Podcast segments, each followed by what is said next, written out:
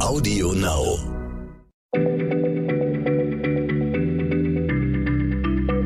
Schneller Schlau, der kurze Wissenspodcast von PM.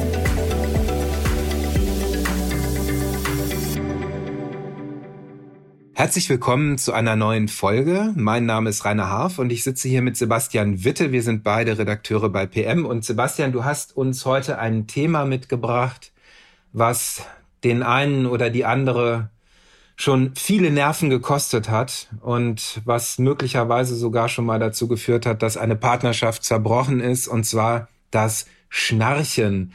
Das ist ein Thema, was viele Menschen bewegt und auch viele Menschen belastet.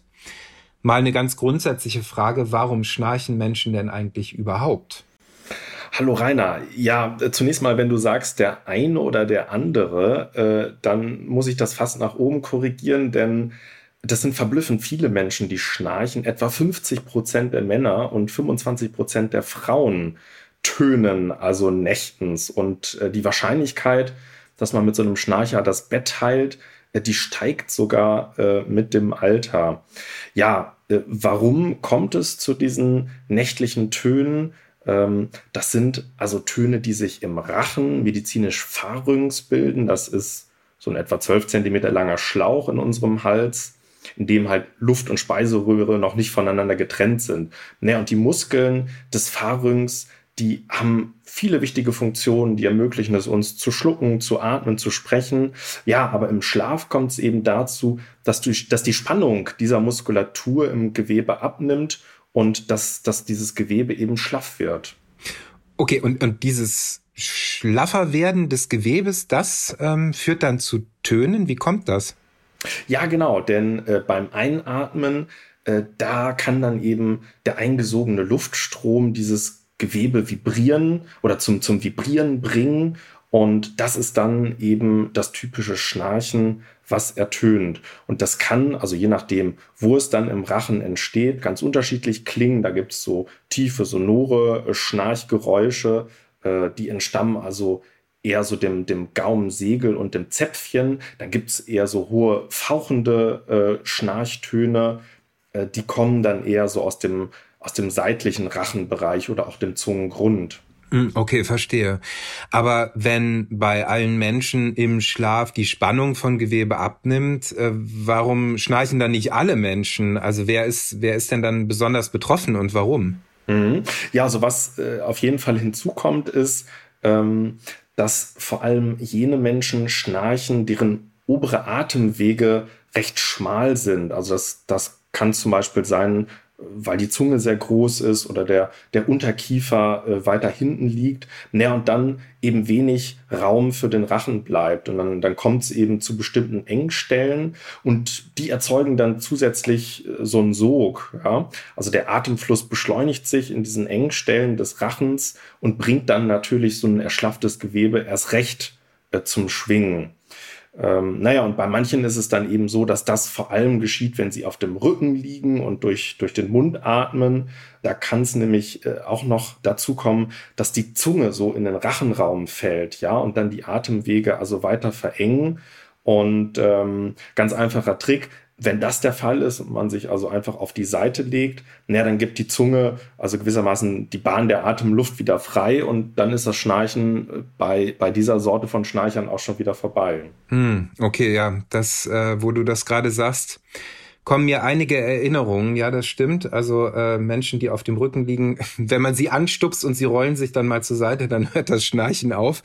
Ähm, blöderweise drehen sie sich dann gerne auch mal nach ein paar Minuten wieder auf den Rücken und dann fängt das Theater von ja, vorne an. Das, das ist ja ähm, so. Genau, aber äh, stimmt es denn eigentlich auch, dass dicke Menschen besonders viel schnarchen oder eher schnarchen als dünne? Ja, muss man tatsächlich sagen. Also das, das Körpergewicht spielt eine entscheidende Rolle. Hat damit zu tun, dass natürlich je dickleibiger ein Mensch ist, desto mehr Fett lagert sich klar auch im Rachen an und, und desto enger wird der Pharynx. Ne? Das heißt, Abnehmen ist tatsächlich also auch so ein Ratschlag, den äh, viele Mediziner äh, einem mitgeben und, und das ist auch ein durchaus wichtiger Schritt der also dazu führen kann, dass so störende Geräusche im Schlaf weniger werden. Ähm, bei manchen ist es auch so, dass, dass die Mediziner dann äh, davon abraten, vor dem Schlaf Alkohol zu trinken. Ja, kann man sich auch leicht vorstellen. Unter Promille-Einfluss entspannen so die Muskeln des Rachengewebes natürlich noch mehr. Und dann, äh, ja, auch dann flattert es halt mal schnell los. Mm, okay, ich verstehe. Ähm, ich meine, gut, es ist ja so, dass vielleicht nicht alle Betroffenen ja bestimmte Ratschläge, äh, Ratschlägen folgen wollen oder einfach nach noch anderen Mitteln suchen gegen das Schnarchen. Also ich habe da selber mal äh, gegoogelt hier, bevor wir ähm, zum Podcast gestartet sind und bin auf diverse Sachen gestoßen, die ähm, vermeintlich etwas bringen. Das wäre jetzt auch meine Frage. Also zum Beispiel, ich hab, bin auf Beißschienen gestoßen oder Kinnbänder, die man sich umschnallt oder ein Rachenspray oder sogar irgendwie, ich glaube, Pflaster ähm, die das Luftholen begünstigen sollen. Ist da was dran an diesen quasi Gimmicks?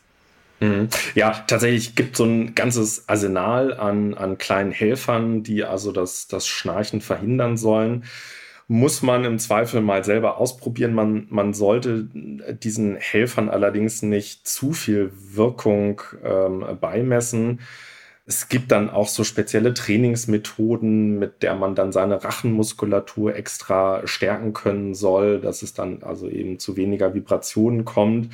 Äh, tatsächlich mh, hm, ist die Wirksamkeit solcher Methoden sehr, sehr, sehr, sehr schwach belegt. Ähm, also was viel wichtiger wäre, als sich auf so mitunter dubiose Angebote einzulassen, ist dann einfach mal einen Schnarchspezialisten, also letztendlich einen Hals-, Nasen-, Ohren- oder auch einen Lungenarzt aufzusuchen und äh, auch die Nase äh, ins Blickfeld zu nehmen.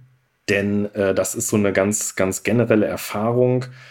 Also wer nachts wirklich frei durch seine Nase atmen kann, der schnarcht einfach seltener oder zumindest leiser. Und deswegen kann eben auch ähm, so eine Behandlung eines chronischen Schnarchers darin bestehen, dass man also bei der Nasenatmung ansetzt und also hilft, sozusagen die Nasenatmung zu erleichtern. Manchmal ist dafür ein operativer Eingriff nötig, der die Nasenscheidenwand begradigt oder auch irgendwelche Schleimhautwucherungen äh, entfernt.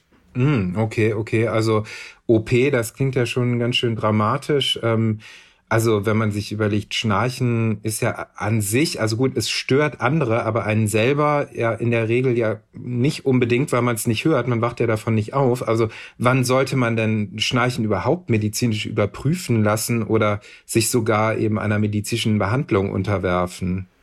Ja, Rainer, du hast natürlich recht, aber man sollte das Schnarchen auch nicht unterschätzen. Also vor allem dann, wenn man besonders laut schnarcht oder auch wenn es immer mal wieder zu Unterbrechungen beim Schnarchen kommt, sollte man durchaus medizinischen Rat in Anspruch nehmen.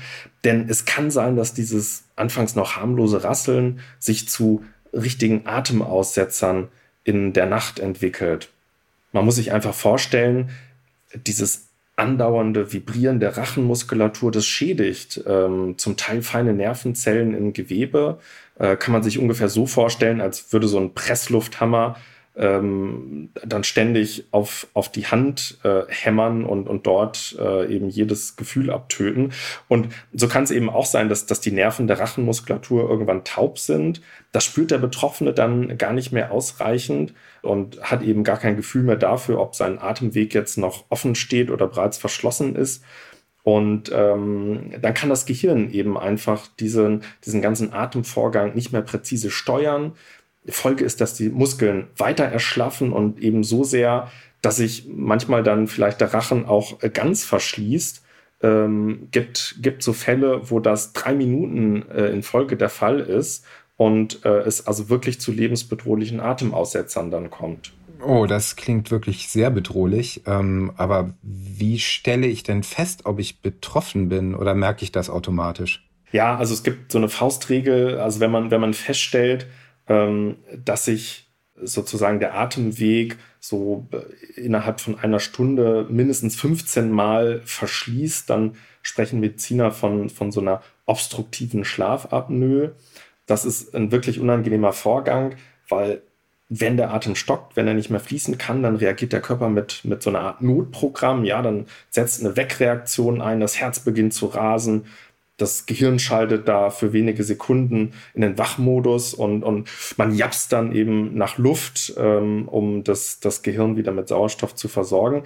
Problem ist, dass Betroffene äh, oft einfach so schlaftrunken sind, dass sie das gar nicht merken und sich auch am nächsten, äh, nächsten Morgen gar nicht daran erinnern können. Aber äh, klar, die Auswirkungen von, von so einer echt anstrengenden Nacht, die spürt natürlich jeder. Also kann man sich vorstellen, wenn man da immer wieder aus dem Schlaf gerissen wird, äh, weil die Atmung stockt, dann ist der Schlaf einfach nicht mehr erholsam.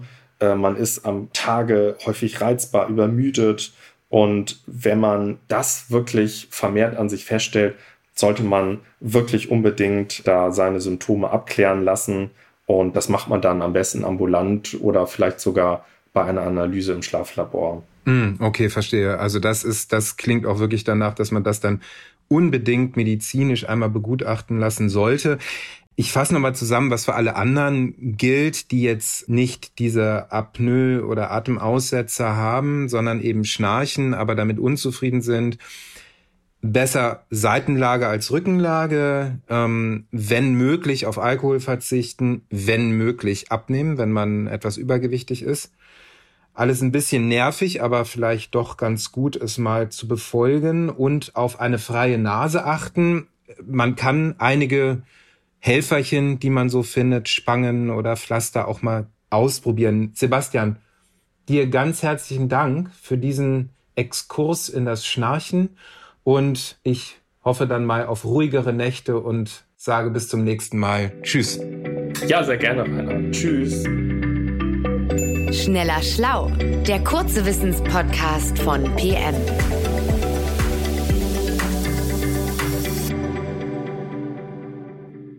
Zum Schluss möchten wir euch noch einen Podcast empfehlen und dafür lasse ich einfach die Host selbst zu Wort kommen. Hi, wir sind Lars und Ivy ist mein Name. Hallo. Vom Unnützes Wissen Podcast. Und wenn ihr noch mehr zum Thema Verbrechen zum Beispiel hören wollt, dann schaut mal bei uns vorbei. Wir haben nämlich auch eine Folge mit kuriosen Fakten zum Thema Verbrechen gemacht und noch ganz viel mehr. Von Abenteuer bis Filme bis Haustiere. Nee, Haustiere ist nicht. Von Abenteuer bis zu Filmen und Promis ist alles mit dabei. Jeden Montag gibt's eine neue Folge. Überall, wo es Podcasts gibt. Audio Now.